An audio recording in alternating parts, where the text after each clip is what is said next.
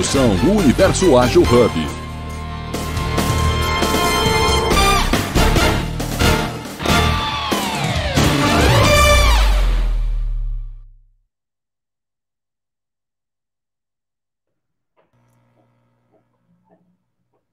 Bom dia, pessoal. Mais um Jornada Ágil 731, seu programa de agilidade em todas as redes. Hoje um dia muito especial. A gente vai falar das origens das origens da agilidade. Então, é, antes mesmo de eu me apresentar, deixa eu apresentar uma pessoa muito especial que está aqui com a gente hoje, que é a Leiriane, sabe? E Lei, olha, seja muito bem-vinda para poder te ajudar aqui, eu vou me apresentar um, um pouquinho antes, né? Vou te explicar e, e, dar um exemplo aqui da nossa audiodescrição. É, e aí você pega e me conta um pouco também da sua carreira, conta para gente é, é, é, por onde você passou, o que, que você está planejando. Vai ser um prazer é, te conhecer e te apresentar para essa comunidade tão ativa do Jornada Ágil. Tá Legal. Bom? É, antes da gente começar a falar das pessoas, é importante falar do que a gente vai falar hoje. Já ia pular essa fase tão importante. A gente vai falar hoje do Lean, a gente vai falar sobre leveza. Antes de ser ágil, é necessário ser leve. Então a gente vai falar lá das origens da agilidade, da leveza nas suas mais distintas formas, sabe? Já sabemos que não é um programa para um episódio só. Tem muita coisa histórica, vai ter muita coisa de reflexão. Então a gente já tem total noção que isso vai ser quebrado em alguns programas, sabe? Mas a nossa, o nosso compromisso hoje é tentar falar um pouco mais do que a gente percebe como leveza, não só essa histórica, porque para ler, ler os livros, ler os artigos, a gente tem, todo mundo tem, tem acesso, mas falar nossas percepções nas empresas de hoje, sabe? Então, e lembrando que a gente vai falar em dois, talvez três programas para cobrir essa história até hoje. Bem, meu nome é Paulo Henrique, Paulo Henrique Coimbra Capobianco, eu sou head de produtos no Sua Música, trabalho com produtos há mais de uma década, é, a felicidade de aprender todo dia com isso, sabe? E sou aqui co-host das terças-feiras do Jornada Ágil. É, audiodescrição para facilitar vocês, não só de mim, mas também do ambiente. É, Sou um homem branco cis, estou com cabelo pro lado, usando óculos, tenho barba, cabelos e óculos castanhos, estou com uma blusa azul listrada de branco, né? Hoje está fazendo frio, estou no Rio de Janeiro, está fazendo frio no Rio de Janeiro, então é um dos poucos momentos que um carioca pode usar um agasalho. então, estou com uma blusa de manga comprida, é, listrada de branco. eu estou aqui no, no espaço que eu tenho para trabalhar aqui na minha casa é um, é um, escritório com a parede de fundo cinza. Do, do meu lado esquerdo tem um quadro, é, é, um armário que virou um quadro branco, com algumas loucuras escritas. Do meu outro lado tem a minha janela e o quarto é cercado de livros é, de tudo quanto é canto. Tá? É para cercar mais, eu quero botar mais livros aqui, mas tem que negociar. Bem, Leite, é, é, mais ou menos esse modelo. Vem comigo, conta um pouquinho de você. Bom, meu nome é Leidiane Dias, né? É, eu passei por produtos durante algumas décadas aí também, durante alguns anos, e eu migrei para marketing, né? Então, assim, eu sempre construí e posicionei marcas futuristas, né? Combinando aí dados, criatividade, que suportem né, a comunicação de uma forma mais assertiva, criar uma narrativa mais poderosa e relevante mas, assim, né, eu sempre trabalhei com equipes multiprofissionais, transformando insights e análise de mercado, comportamento de consumidor em produtos, em canais, em novas marcas, né? Então, eu acho que a gente precisa compreender, sempre investigar, sempre a tomada de decisão através de viés cognitivos, né? Então, eu tenho formação em neurociência também, eu tenho master em neurociência do consumidor, então eu gosto bastante de falar de comportamento de consumo. E eu tenho esse background em tecnologia, tá? Minha graduação em gerenciamento de redes e telecom. É, todo mundo pergunta como que eu fui para em marketing, porque eu era a única aficionada por marketing digital, enquanto a galera da minha turma queria estudar Cisco, Linux, né?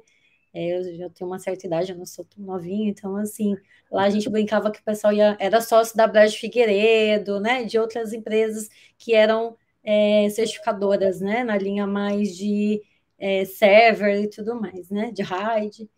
E aí eu vim para esses times de produtos, né? Dentro de produtos eu me desenvolvi muito no produto marketing e acabei migrando para marketing de comunicação. Mas eu estou sempre dentro do time de produto, porque a gente precisa trabalhar muito junto com produtos, com sales, com customer experience.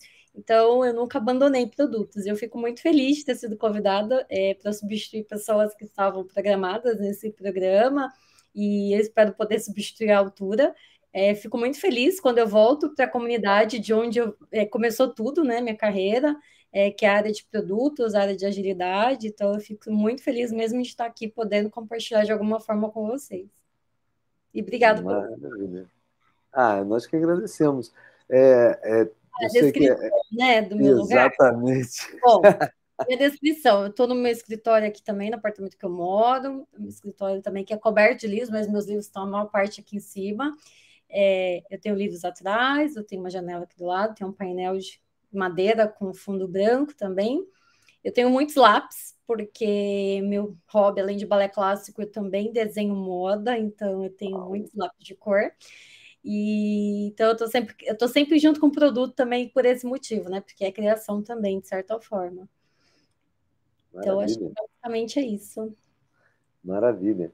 Gente, é, mais uma vez, obrigado, obrigado, Leia. Assim, eu acho que eu, eu, tive o prazer, várias vezes a vida dá esse caminho, né? Você acaba encontrando pessoas quando você precisa, e são pessoas que você vai precisar para ao longo de várias. E eu acho que vai ser uma troca muito rica, sabe, ao longo desses programas. Então, seja, seja bem-vinda ao Jornada Ágil 731 e a toda a comunidade.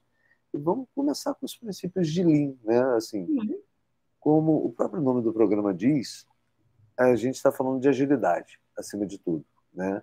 E agilidade é hoje, como o mercado entende, uma série de processos que facilitam entrega de valor, né? entrega de, de proposta de valor para o usuário final que possa gerar retorno do negócio mais rápido, para que a gente possa rodar ciclos de aprendizado mais rápido. Isso seria uma boa síntese, talvez, para a agilidade. Mas a agilidade tem um pai, uma mãe, ou, ou, dependendo do tempo, próprio avô, que é o Lean, que é o, o Lean. muita gente define Lean, né, quando a gente pensa nos processos de Lean, como somente enxuto. Leiriane, você acha que Lean é somente enxuto ou tem alguma coisa a mais, ou mesmo a menos? Não, eu acho que sempre é a mais, né? Eu acho que assim, que agregar valor, né? Eu resumiria é, nessa frase, né? Eu acho que é, significa ir além das tarefas básicas, né? Mas buscar constantemente maneiras de adicionar valor ao que você faz, né? Eu acho que hoje as empresas que elas estão buscando só resultado, o resultado é importante, obviamente, porque senão a empresa não sobrevive, né? Até as ONGs precisam de resultado para se manterem. E, mas eu acho que o diferencial está no agregar valor, né? Que qual valor você agrega para o seu cliente, para o seu parceiro, para o seu fornecedor, para o seu colaborador, para a sociedade em geral. Então, eu entendo que é, envolver uma forma, envolve uma forma de pensar de, de forma criativa, buscar oportunidade de melhoria, encontrar maneiras de impactar positivamente os resultados finais, né?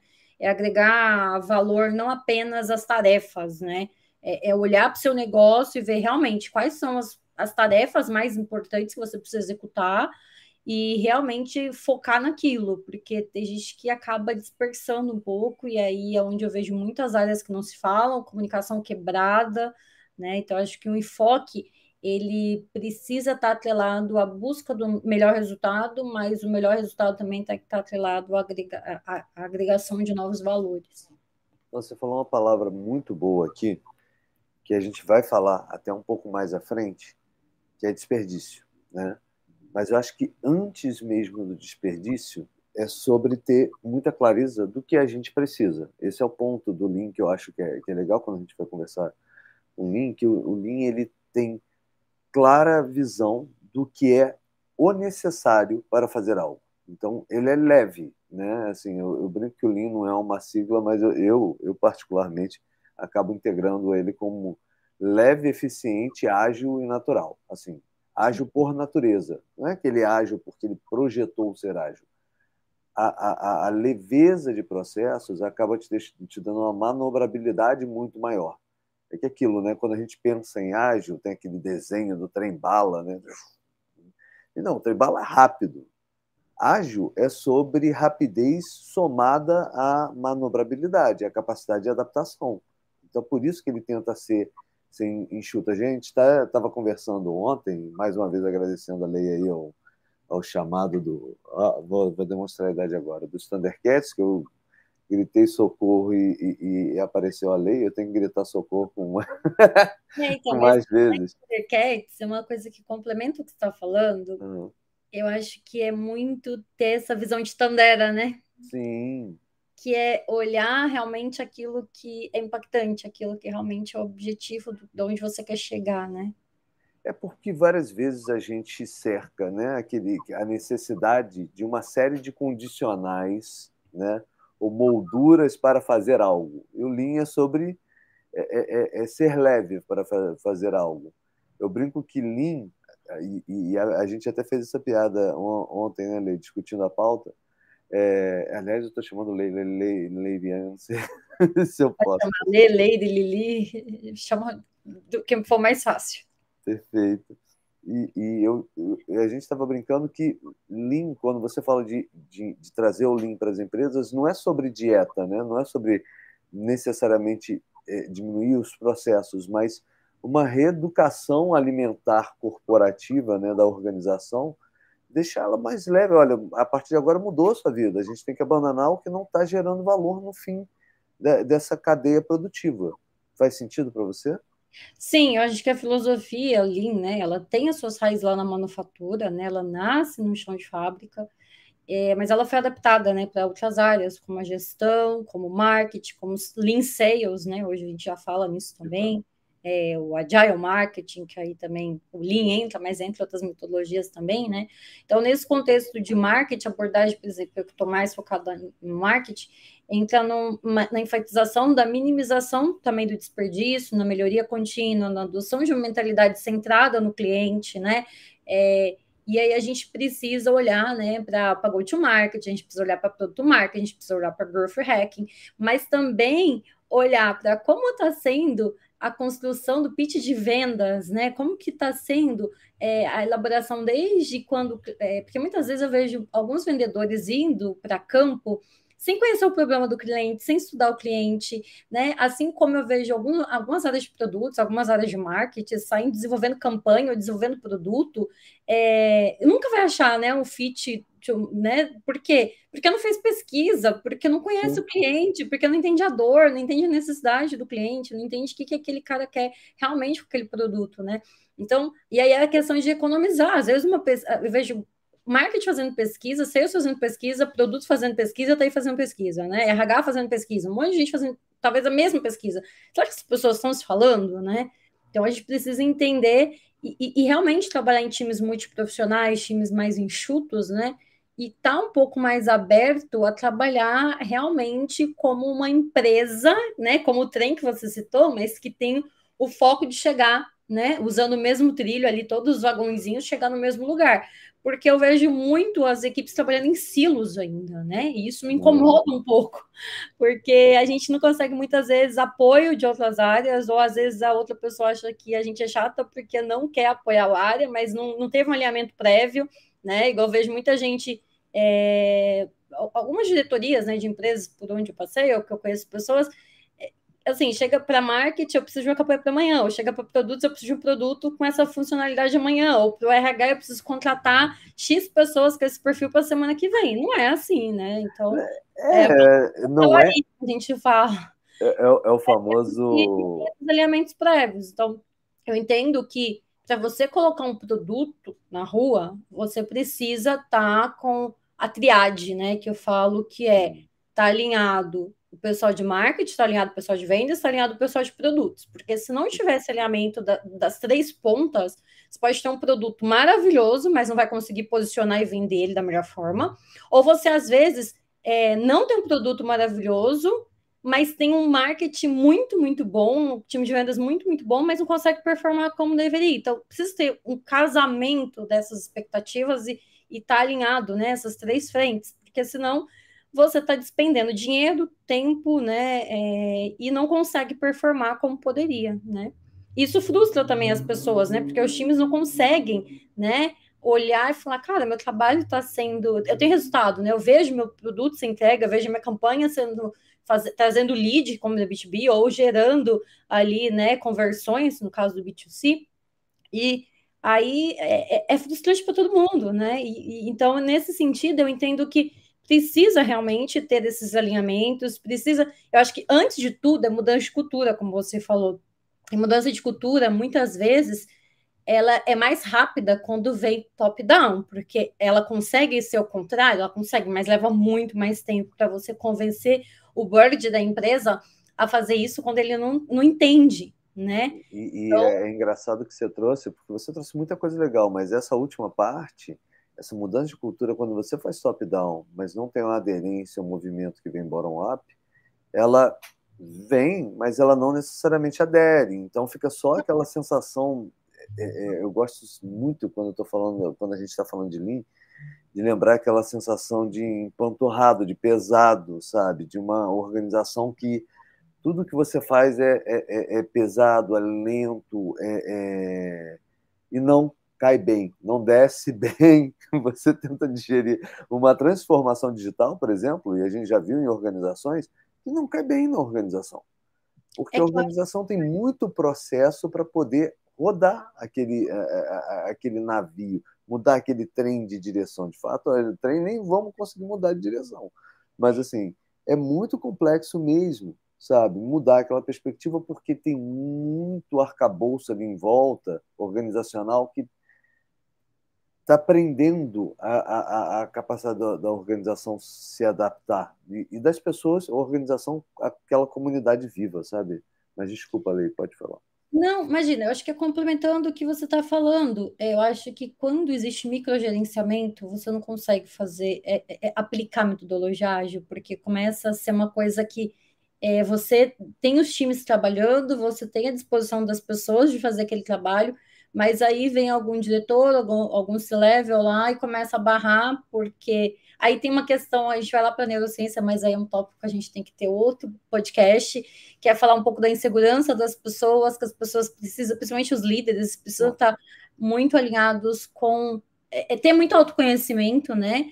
Porque muito, eu, já, eu já trabalhei, já passei por situações onde os líderes eles tinham uma dificuldade muito grande de entender que ele trouxe uma pessoa do mercado que essa pessoa do mercado chegou com todo o gás, mas ele não deixava a pessoa trabalhar. Então, assim, fica complicado. Então, se você, você precisa decidir, líder, né? Se você realmente quer a mudança ou se você realmente diz que aquilo que você faz está correto, né? Eu acho que tem coisas que você faz que está correto, sim, a gente concorda com isso. Só que eu acho que se, a partir do momento que você foi para o mercado trazer alguém de mercado, é porque eu acho que você se predispõe minimamente a ter mudanças, né? E aí, quando isso. A ideia é essa, né? Uma frustração, né? Porque quebra as expectativas do time, é de um time todo, Sim. né? Sim. E até de times parceiros, né? Porque, como eu estou lá em marketing, eu vejo muito isso. Às vezes a frustração ou está em marketing, ou está em vendas, ou está em produtos. Então, isso impacta, porque existe né, essa intersecção entre essas áreas que precisam acontecer, esses uhum. alinhamentos, né? Essa ajuda mútua entre esses times. E isso é muito ruim. Então, acho que fica uma dica aí para os líderes, por favor, né? Tenham muita consciência, né? Os times, quando eles chegam com gás para trabalhar, eles não estão ali para. É, para criticar o seu trabalho, eu acho que eles estão para agregar, né? E o líder também tem que ter autocrítica, né? De entender que é assim, será que realmente o que eu faço é 100% correto? Será que só eu sei fazer, né?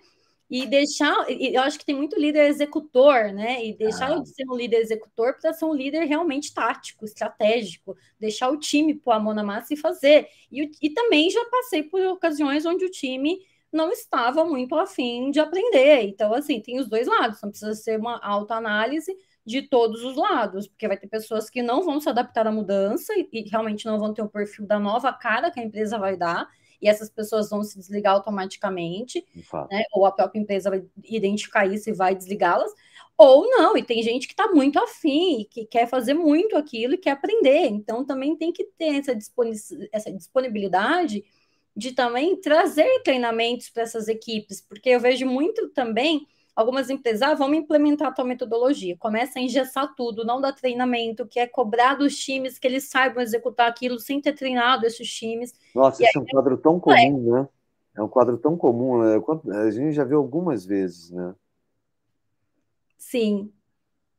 É, é, é cara, mais uma vez, irretocável tudo que você trouxe aqui. Eu acho que é, é até reflexo. É, é, bom antes a gente olhar para o antes, a gente olhar para o hoje e ver que, tipo, é, parece, né? Sempre parece que quando a gente vai falar de algo mais histórico, que dali para frente tudo foi perfeito, houve um encaixe maravilhoso em todos os locais e que a gente seguiu em frente de forma mágica, sabe? Que hoje, quando uma empresa diz que quer, vai trazer alguém para fazer uma, uma transformação é, é, aquilo funciona uma bola redondinha passando por um chão lisinho.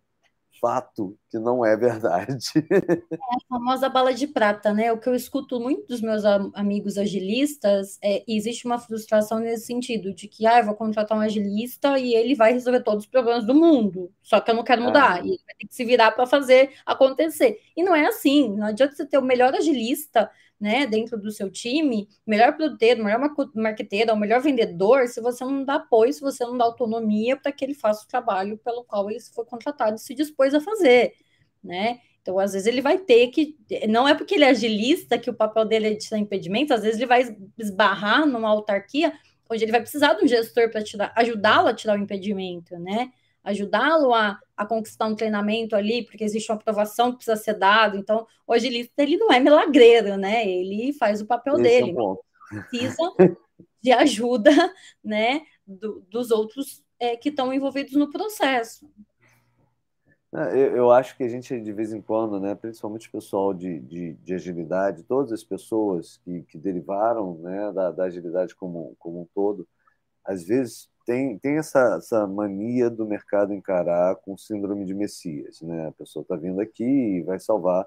Mas, assim, o problema da síndrome de Messias é que quando a gente vai olhar historicamente, a gente vai ser apedrejado e crucificado antes de fazer alguma mudança. Então, eu sempre lembro que, assim, não é Messias, entendeu? É uma mudança cultural, coletiva. Se não, não havendo, esquece sabe? Senão, o caminho natural a gente já sabe, a gente vai passar por aquilo tudo. É, e aí eu acho que, Paulo, também, é, diante disso que você falou também, vem o um encontro de que, assim, né, a agilidade ela não tem que acontecer só no time de produto, no time de desenvolvimento, né? Ela tem fato. que ir lá, né? Os times de marketing tem que estar caminhando junto, né? É, os times lá de RH, na hora de contratar, ou na hora de fazer toda a parte, né, de Employee Experience também é importante.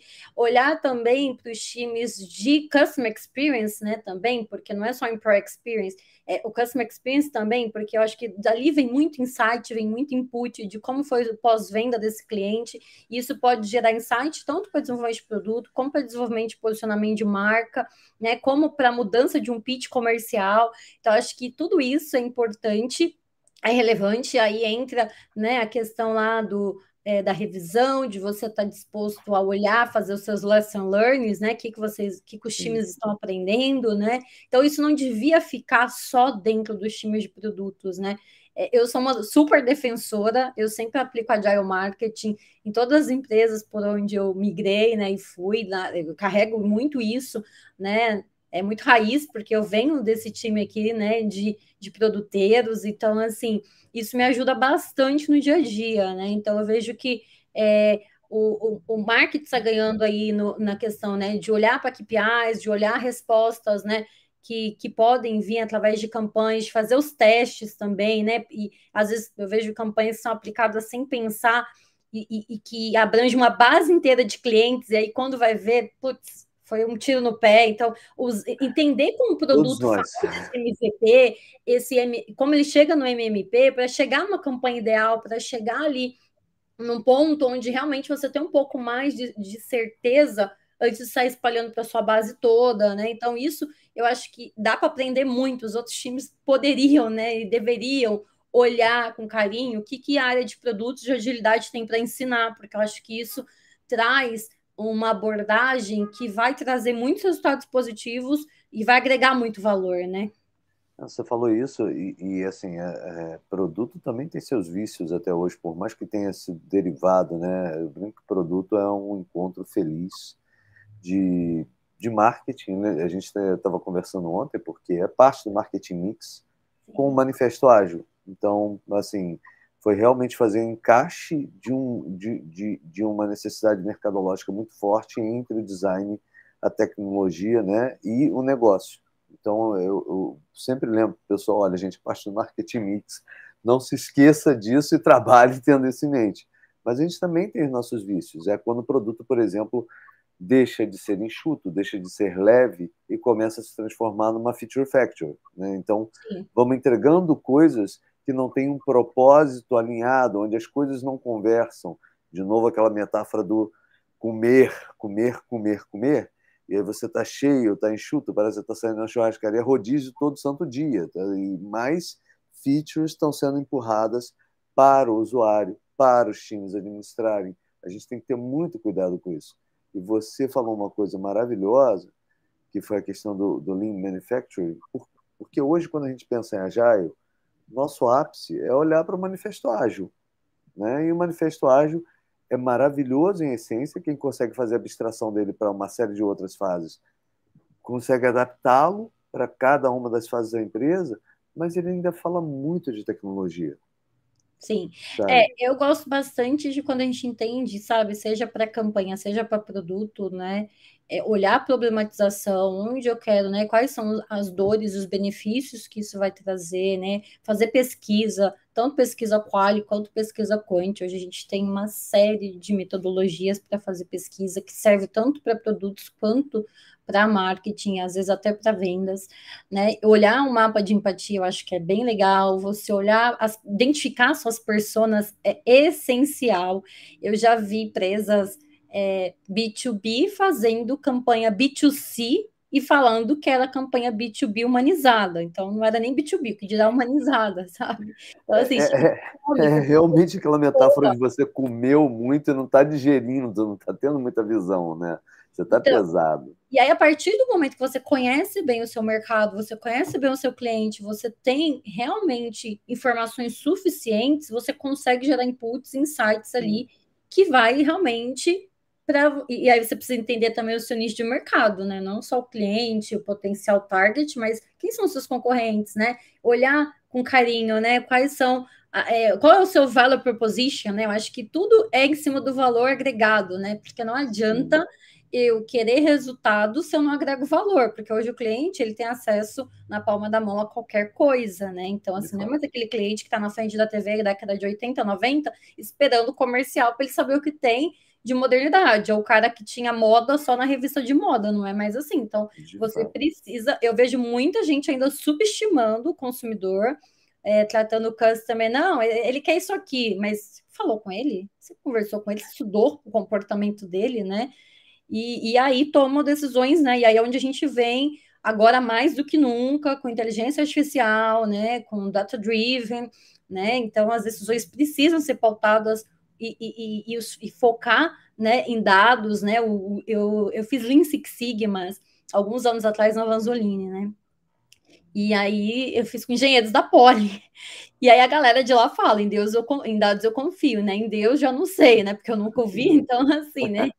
É, então é algo que a gente precisa realmente cada vez mais aproveitar as tecnologias que a gente tem e utilizar essas tecnologias para liberar os times para realmente fazer as atividades que agregam valor, né? Porque tem muita atividade, quando eu falo de comportamento de consumo, vai ter que ser human to human, né? Não vai ser mais o B2B, o B2C, o B2B2C, o D2C. Não, vai ser human to human cada vez mais. Então, a gente precisa lembrar que atrás no B2B, por exemplo, tem um C que toma decisão, né? Então, como que a gente faz com que esse si queira comprar meu produto, né? Eu vejo é, nas últimas duas empresas, eu passei por empresas que trabalhavam com B2C basicamente, né? E eu passei já por outras que trabalhavam com B2B, uhum. 2C e com B2B e B2C, quer dizer. E aí eu vejo muito é, subestimar isso, né? De é, não, não, não, é porque ele quer assim. Cara, é, você entendeu que é, que você está falando, por exemplo, vendia tecnologia bancária. Então, você já entendeu que para um cara, né? Vou dar um exemplo aqui. que um diretor né, de tecnologia, ele não quer saber o que é IA, porque para ele estar nesse papel, subentende que ele sabe o que é IA. Sim, exatamente. Quer saber por que, que ele tem que comprar IA X, ou a Y, ou a Z sabe? Exatamente. Quais são os benefícios que isso vai trazer para ele? Então, isso influencia desde a decisão do produto, né, desde a decisão desse posicionamento do produto no mercado, a, desde a, a, a posicion, o posicionamento do time de sales que vai lá fazer uma demo, que vai lá apresentar para o cliente a empresa, e o pós-venda, porque se ele tiver uma, um pós-venda muito ruim, não vai haver uma recorrência de venda, e vai ter até uma saída desse cliente da sua carteira, se for o caso, né? Infelizmente acontece, porque o pós-venda é ruim. Então, acho que precisa ser pensado sim em conjunto. Eu vejo muita empresa ainda não escutando o cliente, eu vejo muita empresa ainda focada só no time de venda, como uma, é, uma máquina de fazer venda, mas não entrega o que o produto deveria entregar, não entrega o que o pós-venda deveria entregar, não faz campanha de forma adequada, não faz é, não só campanha né, de conteúdo, mas de ativação, evento, que seja, quando eu falo campanha, eu estou generalizando, uhum. né? Porque tem várias formas de você abordar esse cliente. E aí eu acho que a gente precisa, o funil de vendas, ele tem mudado cada vez mais, né? A gente não consegue mais fazer previsões, e, e, e isso impacta muito no produto market fit, né? Porque Sim. a gente precisa entender é, como que é o comportamento desse cliente, né? Como que é o valor e o abandono desse cliente, qual a satisfação, qual o lucro que ele está fazendo em algumas variantes, outras, é, e aí olhar para isso, né? Olhar e fazer os testes adequados, ter realmente os feedbacks, porque não adianta só fazer um protótipozinho básico e colocar no mercado e falar, ah, tem um MVP. Será que você tem um MVP? Mas você tem um. Porque eu vejo muita gente querendo vender MVP. Cara, você chegou no mínimo marketable product. Sabe? É assim, MVP não se vende, MVP se testa. Assim, se você tem um MVP, você está entendendo que você ainda está numa fase de testes. Mas essas queimas de etapa, essas digestões de processos adicionais, eu vou sempre para a metáfora da, da, da, da, comida, né? Ela acaba, ela acaba deixando não só a gente lento, mas também o, o usuário fastigado daquela, daqueles excessos. E você trouxe muito bem, lembrando do Lean Manufacturing, que a gente vai citar, por que, que o pessoal começou a falar de ser Lean? Né? Por que, que Lean? Por que, que essa palavra enxuta? Enxuto não contempla a totalidade de Lean seria é, é, é, ela lembra bastante mais linha, é um pouco mais aberta, um pouco mais leve, enxuto. Então, por que, que alguém escolheu em algum momento, e a gente vai falar da história, ser lean? Por um simples motivo. Chão de fábrica, se tem algum, se tem excesso, se tem pouco espaço, se todo espaço está ocupado, vai dar acidente, vai produzir mal, vai ter pouco espaço para corrigir, adaptar algum problema na esteira de produção. Isso é simples. A gente fala muito do manifesto ágil, falando de desenvolvimento de software. A gente fala de, esteira de produção como uma metáfora da gente nos nossos escritórios. Mas quando você está numa fábrica e tem caixa para tudo quanto é lado e você não vê a esteira, você tem problemas tremendos nisso. Então, eu sempre brinco que o Lean ele, ele subverte aquela metáfora do copo meio cheio meio vazio, sabe? As pessoas perguntam, então, o copo está meio cheio ou está meio vazio? O Lean e o agilismo como todo deveria perguntar por que, que tem meio copo sobrando. É, e também acho completando assim, é entender quando a gente fala de valor percebido, é entender o valor percebido pelo cliente, né? Porque às vezes a gente tem o hábito de falar assim: ah, eu entendo que isso aqui já dá valor tá na sua percepção, mas quem vai usar, o mercado quer isso, né? Então, é na percepção do cliente, né?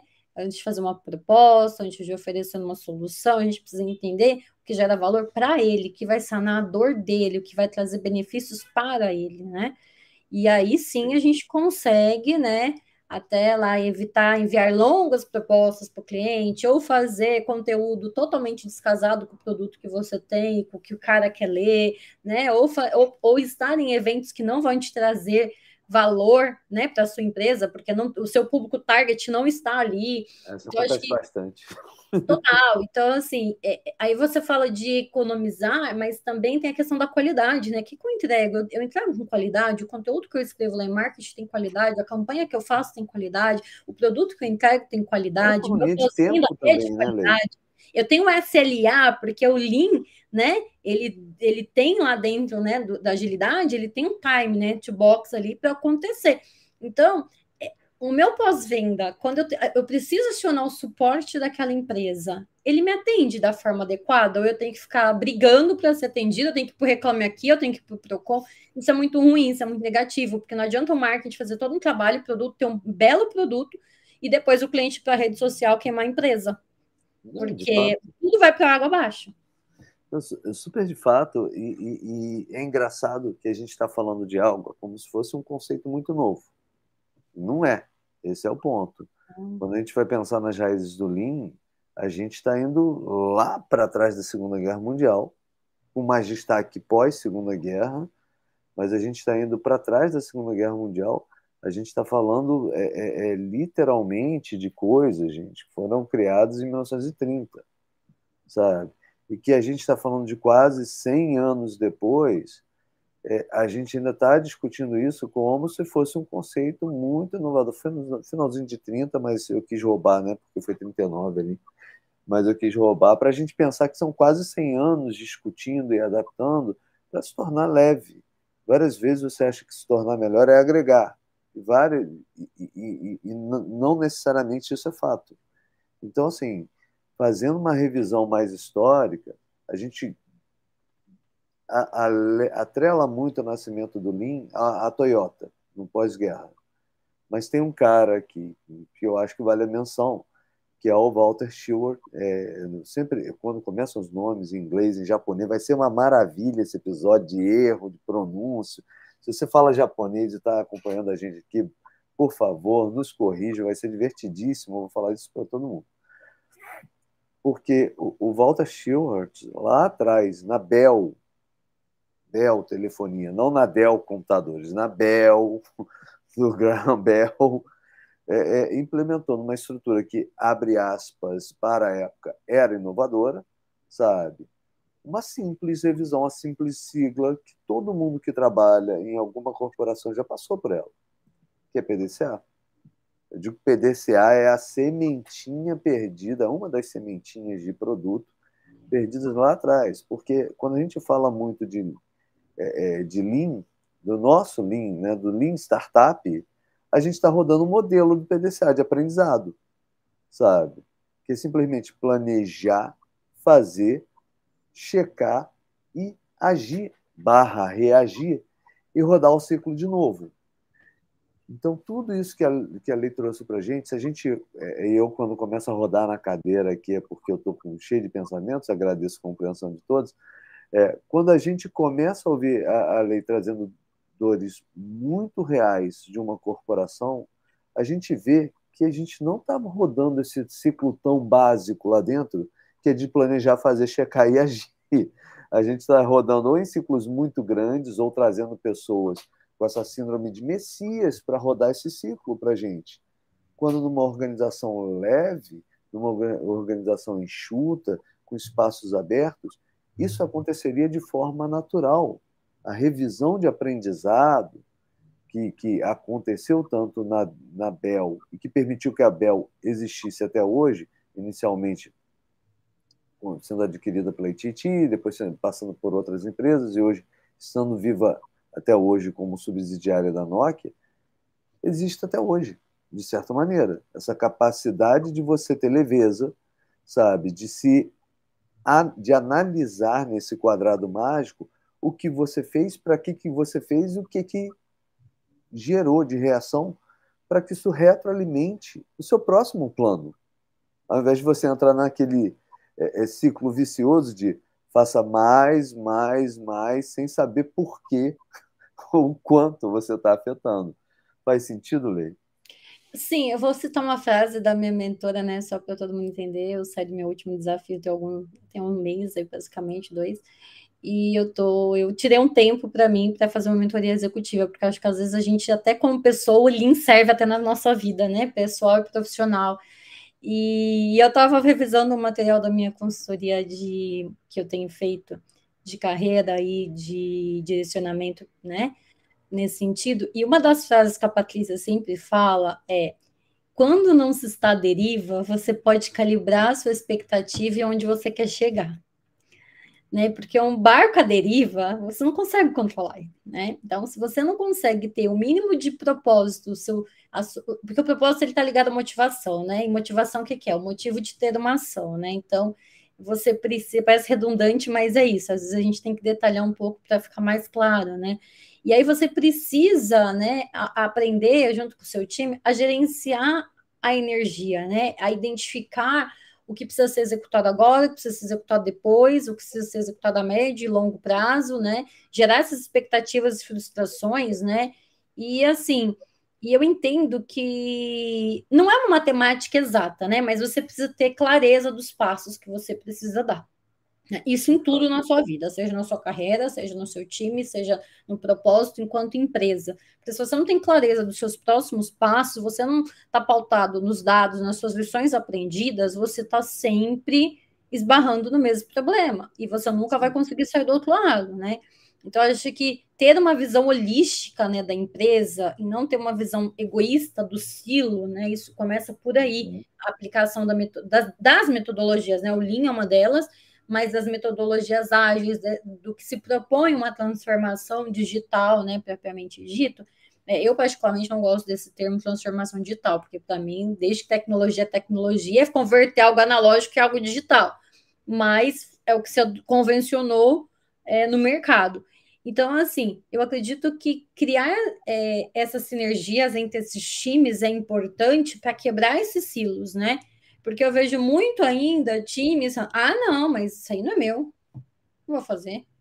É, é isso é bem comum. Mesmo. Pensar que isso aqui é para o cliente é transparente, ele não quer saber se foi isso. É uma, desde a minha carreira inteira, eu sempre briguei por isso, tá? Dentro das empresas, de falar, o cliente não quer saber se foi TI, se foi o RH, se foi venda, se foi marketing, se foi o, operacional ao delivery. Ele vai falar no mercado que a empresa X não me entregou. Sabe? Então, para o cliente tem que ser muito transparente isso, né? E, e, aí é onde a gente precisa potencializar essas forças, e aí é onde olha, entra o olhar de Tandera que a gente estava falando, né? Que ter, é ter uma visão além do alcance, né? É você ter um planejamento mínimo ali para saber onde você quer chegar e, e, e como que essas metodologias podem te ajudar. Porque a metodologia também quando você começa a usá-la de uma forma também que seja muito engessada, também não é muito legal. Então, não, entender como que é, essa metodologia vai se adaptar à minha realidade. Né? Porque, Inclusive, vai contra o Uma metodologia, você vai fazer um mix de metodologias né, para que atenda a sua necessidade. Porque talvez o que funcione na sua empresa não vai funcionar na minha.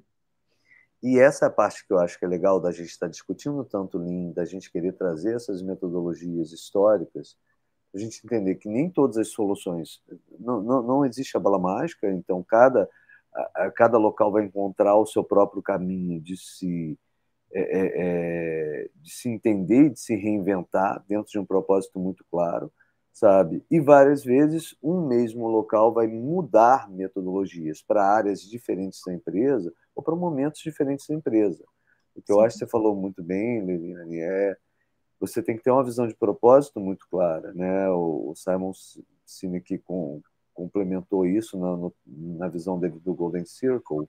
Que, assim, se você tiver um porquê muito claro, o como e o que, eles são fluidos, eles estão abertos para mudança, porque você vai estar sempre checando se você está em direção ao seu norte e você tá, vai estar menos focado é, em, em se preocupar em manter a santidade do método e sim na missão sagrada do, da onde você quer chegar, sabe? E é por isso que a gente volta de novo ao conceito lá do Lean, que é ferramentas que te libertam, que te libertam, que não te agregam a processos, que checam se os processos estão funcionando.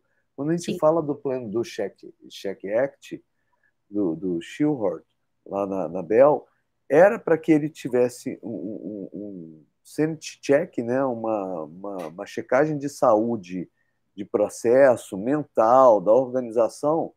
Eu falo, cara, a gente tem que tirar coisas daqui, não está não tá funcionando, essa direção não está gerando resultado. Se a gente nasce como organização para gerar valor, criando retorno para a organização, a gente está criando valor para o usuário.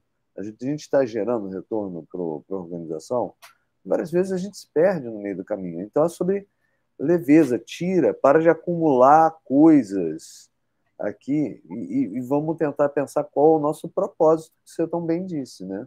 É, eu acho que também essa questão de acumular conhecimento, acho que vai muito de encontro de trabalhar de forma colaborativa, né? De ter foco nas necessidades do cliente, mas também é de ter o conhecimento compartilhado, né? De promover workshop. Eu, eu gosto bastante da ideia de promover workshops dentro das empresas para trocar conhecimento. Eu acho que motiva as pessoas, eu acho que é, assim traz uma um momento que as pessoas estão ali um pouco mais descontraídas e dispostas a escutar mais o outro e também se e criar né, sinergia entre esses times, que eu acho bem importante, né? Então, as tomadas de decisões, elas precisam ser conjuntas, né? É, sempre olhando a demanda através dos olhos do cliente, mas é, marketing, de novo, marketing influencia produto, produto influencia marketing, todos nós influenciamos vendas e que influenciamos o pós-venda. Então, precisa, né, está amarrado, né? Então, assim, por outro lado, marketing tradicional, desenvolvimento de produto tradicional, que é o Waterflow, ele ocorria, tipo assim, a criação de silos, onde se, isola, se isolava o conhecimento, gerava uma guerra departamental, o cumprimento era rígido de hierarquia, era burocratizado, a comunicação, a tomada de decisões, né? E aí, as metodologias ágeis, o Lean faz parte dessas metodologias, ele vem para flexibilizar essas estruturas, né? Uhum. Então, eu acho que aí é, é ter essa adaptividade, essa interatividade, né? E, e, e realmente não ser uma abordagem não linear, né? E sim interativa, né? Então, acho que esse processo de flexibilidade ele precisa acontecer, porque senão você nunca vai conseguir nenhuma metodologia ágil, né? E a ideia também de da flexibilidade é você conseguir mudar rotas de forma mais rápido e com isso ganhar tempo e economizar recursos, sejam recursos, conhecimento das pessoas, né? Que são é, a gestão do conhecimento, seja o tempo dessas pessoas e seja o dinheiro em si mesmo, investimento que está sendo feito ali de budget em cima daquele produto, daquela campanha, daquela venda. E, e quando a gente estava pesquisando para poder escrever a pauta aqui desse programa de Lean, né? E ele é super importante, eu brinco que é quase como olhar retrato de família, né? a gente tem que olhar os retratos da família, de quem veio veio antes e por que veio antes. Acho que você trouxe um, um, uma palavrinha que está presente em todos eles, que é iterativo, incremental, né? Ou seja, a ideia foi realmente ter a, a, o processo de mudança não ser um processo que fosse necessariamente top-down, mas que fosse coletivo, olhando para o próprio processo, não rodando como se ele fosse uma engrenagem uma máquina, uma caixa preta fechada, mas olhando como ele está rodando e o que ele está causando, para que a gente possa mudar, de novo, livrar coisas, né? Então, até por isso que historicamente a, a, a, a gente trouxe o PDCA aqui. Geralmente, quando você vai falar de linha, a gente vai falar, você fala de, da Toyota e a gente vai falar da Toyota sabe? Mas eu acho que é importante a gente entender que tinha raízes até antes da Toyota, sabe? Então a gente já estava falando de um processo de melhoria contínua, do avôzinho da melhoria contínua, que a gente tanto cita hoje, mas que era muito mais simples. Só que várias vezes a gente se fecha na nossa caixa, nas nossas planilhas, nas nossas entregas, e esquece de revisar. Ou várias vezes a gente pega aquele conhecimento, dá uma nova roupagem para ele, né?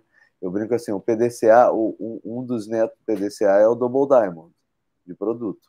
Né? O processo de discovery e delivery, sabe? Porque a gente tem que rodar e entender para retroalimentar o discovery, entregar, e aí a gente fica rodando ali por debaixo de um Double Diamond tem um PDCA escondido, sabe? Isso é muito comum. Então, é, eu acho eu que a gente está pegando metodologias. Ai, desculpa.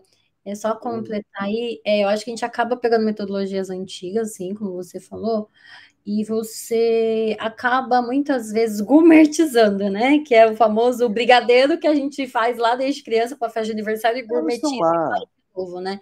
E nem sempre a gente entende o histórico disso e sai Isso. replicando sem conhecer o histórico, os principais pilares que constituem aquele framework, né? Perfeito.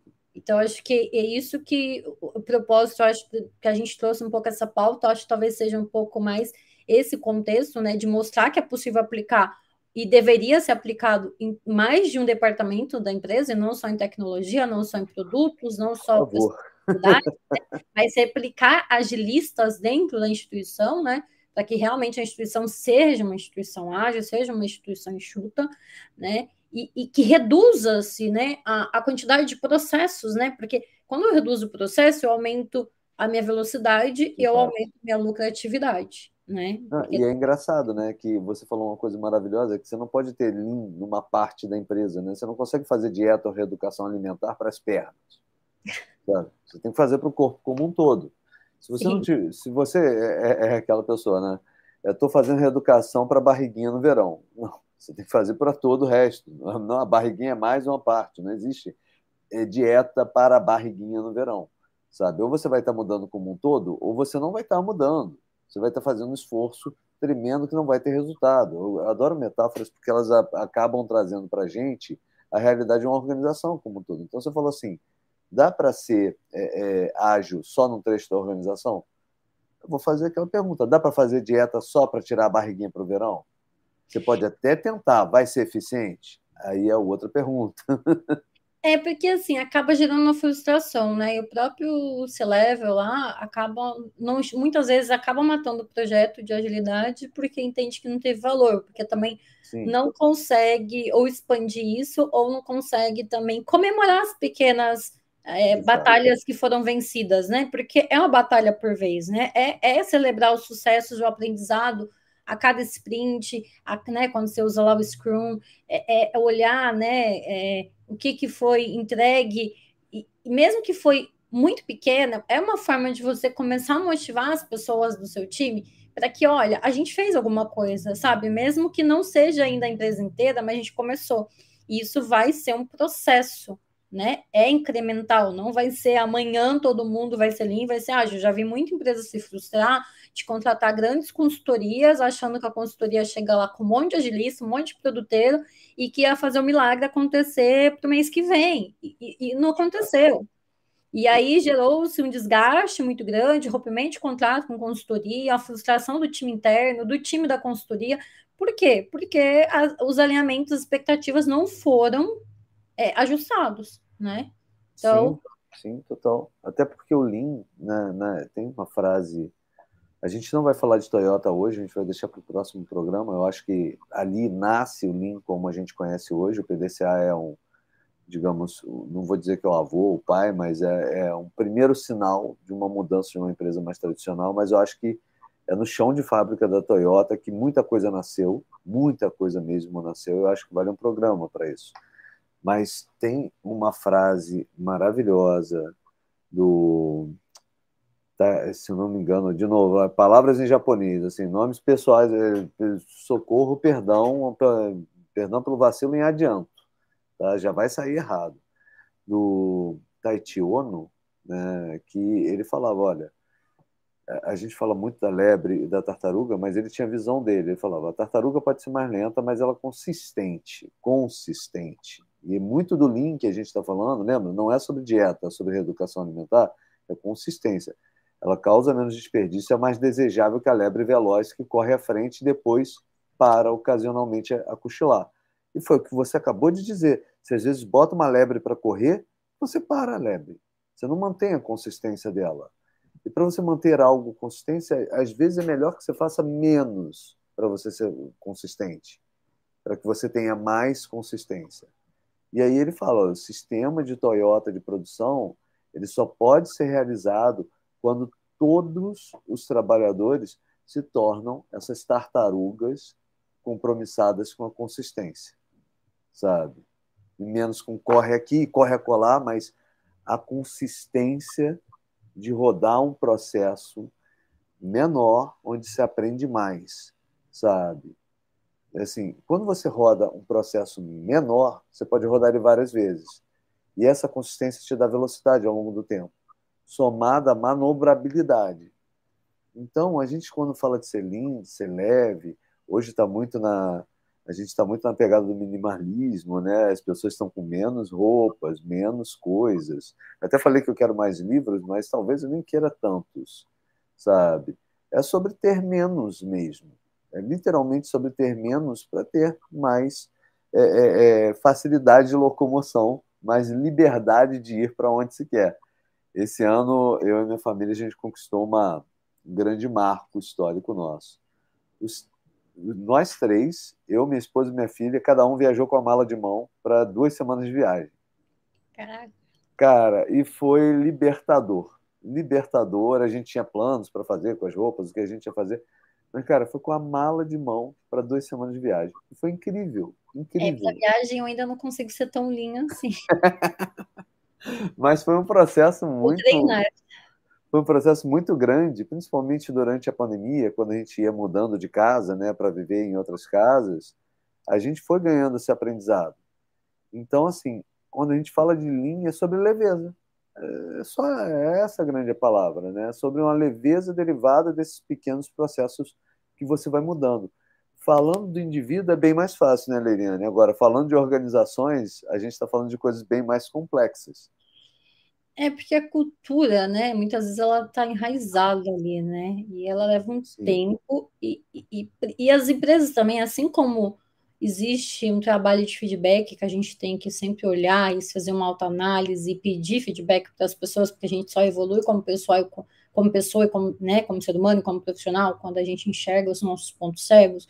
As empresas também precisam estar abertas aos feedbacks, enxergar os pontos cegos delas, mas nem sempre elas estão abertas a isso, né? Claro. Então, é, eu acho que, assim, de forma resumida, eu acho que é, a cultura empresarial ela leva uma abordagem que ela precisa, né, para ela ser linha, ela precisa estar mais centrada no cliente, ser mais flexível, ser mais adaptável, estar orientada à melhoria contínua, né, empoderar esses, esses colaboradores, né, eu acho que é encorajar essas pessoas a, a, a tomarem decisões em equipes, né, e, e estarem mais próximas, engajar esses funcionários, então existe uma parceria que o recursos humanos também precisa estar ali junto também para trabalhar isso, né, adaptar as mudanças, então, é, e ter a transparência e a colaboração, né? Então, uma das coisas que eu gosto muito de agilidade é porque as coisas vão. É, a, sujeira que antes a gente jogava para debaixo do tapete, ela vai aparecer em algum momento, né? Ah, com certeza.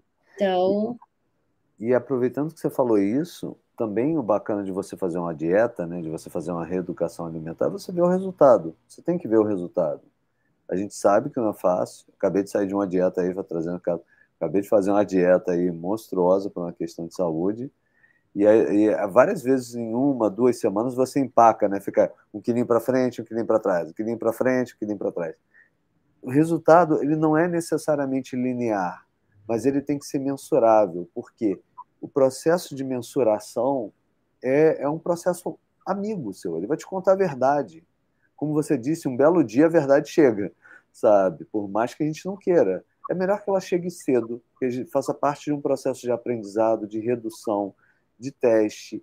E, e, de novo, não é sobre uma dieta, sobre seguir algo cegamente. A gente vai falar nos próximos programas de vários métodos, mas é sobre reeducação, é de se entender mediante daquele método, sabe? Não achar que aquilo vai ser mágico para você e vai mudar a minha empresa, vai levar.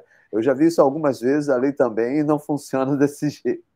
Não, não funciona porque, assim, eu acho que a gente tem que ser realista, né? E nada melhor como os dados, né? Os dados em geral, assim, né? Acho que a gente tem que usar é, essa, essa proposta de data-driven, eu gosto bastante para todas as áreas, né? A gente tem que estar pautado em dados, porque a gente consegue ter uma visibilidade mais honesta, né? Do que está acontecendo de fato, né? Seja é, lá com cliente, seja com vendas, seja com com o CAPEX e o OPEX que a gente tinha para executar o trabalho, seja pela pesquisa de satisfação, satisfação do cliente, né, pelo número de churn, então isso Sim. são KPIs importantíssimos, né, lá para é, quanto que eu estou tendo de conversão, onde eu estou tendo taxa de abandono, então são números que dependendo do seu business aí vai variar, obviamente, né, mas são números que você precisa considerar, e eu ainda vejo muita gente não considerando, eu já, já tive a oportunidade de conversar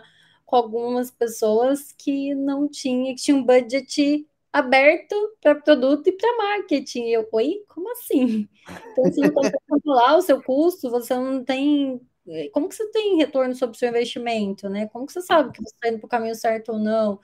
Então, ainda tem, por incrível que pareça, assim, é, é, é surreal para a gente que trabalha com números, né, com KPIs, com, que tenta fazer as coisas baseado em dados, tem esse mindset data-driven, ainda existem pessoas que ainda não entenderam a importância disso. Então, às vezes parece redundante a gente ficar aqui, né, mas a ideia é água mole em pedra dura, tanto bate até que fura, eu acho que é um pouco isso, né? É isso Porque ou tem um propósito de carreira que é, eu passei por algumas situações que não foram muito agradáveis ao longo de toda a minha carreira, então eu aprendi com isso, olho para os momentos onde eu errei, né, como profissional e como pessoa, mas eu olho também para aquelas empresas que eu falo, cara, eu, eu gostaria no futuro de ter a oportunidade de mudar isso, sabe? Eu não tenho, eu não tenho a, a ousadia, a missão de falar, nossa, eu vou mudar o mundo, mas aquele, aquela pequena parcela que eu consegui contribuir para que uma empresa e que as lideranças sejam melhores, é, eu acho que faz parte do meu perfil de líder, sabe? E de aí fato. eu acho que a gente tem que convidar todos para que isso aconteça de modo geral, né? Porque não adianta só uma pessoa querer mudar e as demais quererem permanecer no mesmo estado de sempre. Eu acho maravilhoso o que você está trazendo. Assim, ontem a gente conversou sobre o que seria, digamos, essa pauta, né? E, e eu queria agradecer a Leiliane porque eu queria fazer uma pauta mais dos métodos. E aí a gente foi conversar no finalzinho da noite, eu falou, olha, mas vamos falar do porquê do Lean. Porquê do Lean antes? O que que o que que o Lean faz diferença? Será que as pessoas entenderam o papel, sabe? Será que a gente não está repetindo os velhos vícios com novos métodos? A gente está alterando os métodos para aceitarem os nossos velhos vícios, sabe? É igual, de novo, vou usar a metáfora. Você faz a dieta, mas vai, vai torcendo a dieta para poder encaixar a picanha e a cerveja no final de semana, querendo o mesmo resultado, sabe? Então, assim, piadas à parte, a gente tem os nossos pequenos vícios, sabe? E a gente espera os mesmos resultados. Então, acho que é legal ter esse, esse processo um pouco mais filosófico é, para a gente é, fechar, é, começar, na verdade, é, a falar dos processos do Lean, tendo em mente que não é mágico, mas é sobre consistência e clareza, sabe? Para que a gente tenha essa consistência, clareza e leveza, para que a gente possa mudar a nós mesmos, né? Eu brinco que nós seres humanos também somos uma organização, com coletânea de tecidos vivos, tentando um fazer a favor do outro, e às vezes eles têm problema um com o outro. Então, assim, tem, como tem, como... mas assim, eu acho que a gente cobriu muito bem essa questão do, do, do Lean, tirando um pouco o Lean lá da Toyota, que a gente vai voltar nele, quero olhar para esse Lean histórico, é, é, dourado, perfeito, mas olhar como a gente não conseguiu adotar até hoje ser tão positivo. É, é, igual o pessoal que faz dieta, que faz reeducação alimentar. Ué, por que todas as pessoas não estão fazendo reeducação alimentar? Sabe? Eu falo, ok, essa é a grande pergunta, sabe? Vamos tentar entender antes de falar. Então, eu queria, a gente vai começar agora o nosso, nosso encerramento, eu queria começar agradecendo muito a presença da Leiriane e abrir um espaço para ela trazer as palavras finais dela aqui para encerrar o nosso episódio e já aproveitar para convidar para os próximos para a gente falando um pouco mais dessa mudança. É, bom, eu agradeço né, o convite, eu estou aberta e à disposição, né? Eu acho que ter passado por produtos me deu uma visão mais ampla dos negócios, me deu uma, uma visão das dores, né? Então eu consigo me colocar enquanto marketing hoje é, na cadeira de quem já esteve em, em, produtos, em tecnologia, então eu sei das dores, né? Dos ônus e dos bônus, né? Então é, eu, eu, acho que assim, né, para resumir, acho que todo um bom planejamento evita, evita frustrações, né? Então, acho que tudo no que a gente faz na vida, né? Então, a gente precisa realmente se planejar minimamente, né? Eu acho que não precisa fazer aquele waterfall gigantesco que a gente fazia, que era um planejamento que depois ninguém validava e ia saindo executando e não, né, não fazia muito sentido. Mas eu acho que você precisa entender minimamente, fazer as pesquisas mínimas antes de saber para onde você vai direcionar seus esforços, porque você precisa fazer gestão da sua energia, né? Enquanto ser humano para não entrar num burnout, e eu falo é, numa cadeira de quem já esteve em um, tá? Porque é, foi muito desgastante minha última experiência. E foi quando eu realmente pedi para sair, né? Então, acho que é importante compartilhar, que a gente às vezes precisa fazer algumas pausas e revisar para onde a gente quer ir enquanto ser humano e também enquanto empresa, né? E, e, e quanto ser humano, o que, que eu posso trazer que agregue valor ao ambiente onde eu vivo, onde eu trabalho, né? Onde eu é, interajo com as pessoas, mas também entender como que aquele ambiente está gerando valor, interagindo comigo e está gerando valor para mim também, porque é uma, uma, uma mão dupla, né? E para a sociedade enquanto empresa, o que, que essa empresa está contribuindo? Eu, como empresário, como se level de uma empresa, como que eu contribuo para o futuro das próximas gerações? Para o SG que está chegando, como que a gente tem uma preocupação muito grande aí de inteligência artificial para as posições, como que a gente vai adequar esse mercado, né, essa nova ordem aí mundial da, do, do corporativo que está chegando e ninguém está sabendo para onde ir, né? Eu acho que a gente precisa também ter um pouco mais de empatia com as pessoas, no sentido de a gente acabou de sair de um período pandêmico, né? Então eu, eu, eu sou muito desse lado comportamental, às vezes é, eu entendo, muitas pessoas acham que eu sou muito direta, eu tenho trabalhado isso, tá, gente? Porque eu já fui muito direta e eu fui tida como grossa em alguns momentos, sendo que eu não estava querendo ser grossa. Então, eu acho que isso é um ponto que eu, eu olho para mim hoje, eu convido as pessoas a fazer isso. Uma autocrítica, é, olhar não só quanto pessoa, mas como é, empresa, como organização e como parte dessa organização. Porque a gente só vai conseguir aplicar qualquer metodologia quando a gente tiver autoconhecimento próprio e autoconhecimento das empresas, porque aí as coisas começam a ficar mais leves, como você citou em alguns momentos da nossa conversa. Porque se eu não tenho autoconhecimento, ou se eu só tenho, meu colega não tem, eu não disponibilizo em ajudá-lo, e ele não está disposto a se autoajudar, a empresa sempre vai ter alguém puxando para trás. Então, a gente precisa estimular que as pessoas também mudem os comportamentos para que eu possa mudar o comportamento de uma organização inteira. Porque é como mudar um Titanic. Você mudar uma startup é tudo muito rápido. Sim. Você pega uma grande corporação, com uma estrutura muito grande de mercado financeiro, um grande varejista, é muito complexo, né? Verdade. Então, a gente precisa olhar, né, e ter esse hábito de estar mais na presença, eu acho, né? Uma das dicas que eu dou é muito isso é presença, seja a sua presença enquanto pessoa, mas a presença da sua empresa para entender o momento do cliente. E aí, todo aquele discurso que eu falei, de entender realmente o que, que ele precisa, não subestimar esse cliente, porque eu ainda vejo muita empresa subestimando o cliente, e isso é muito ruim, né? Porque você dá, gasta tempo, gasta dinheiro e ainda se queima com o mercado e com o cliente, né? Então, essas são as dicas que eu acho que eu poderia deixar aqui, né? Eu acho que são muitas coisas. Eu, eu sou uma pessoa que eu estou sempre estudando muitas coisas e que eu carrego uma bagagem um pouco maior por ter passado por áreas distintas, mas eu estou à disposição também. Se o pessoal quiser me adicionar no meu LinkedIn, a Leiriane Dias, também a gente pode trocar figurinha desde produto, marketing, um pouco de sales também ali, um pouquinho, né, de neurociência, estou super à disposição, tá? Não sou uhum. é, a sabe tudo, eu acho que a gente está sempre aberta para trocar ideia e aprender, né? A gente só aprende assim. É por isso que eu estou sempre buscando novas ferramentas de aprendizado, né? Cara, muito obrigado. Não tenho que retocar aqui. Foi incrível seu encerramento. Agradeço a todos que participaram da nossa jornada ágil. Encontro vocês em todas as redes: LinkedIn, Facebook, YouTube, Twitter, Twitch. Estamos em todas por aí, sabe? E nos vemos no próximo encontro. Muito obrigado mesmo. Tchau, gente. Prazer Tchau. estar com vocês. Gosto muito dessa comunidade. Até mais, então, Leandro. Abraços. Outro.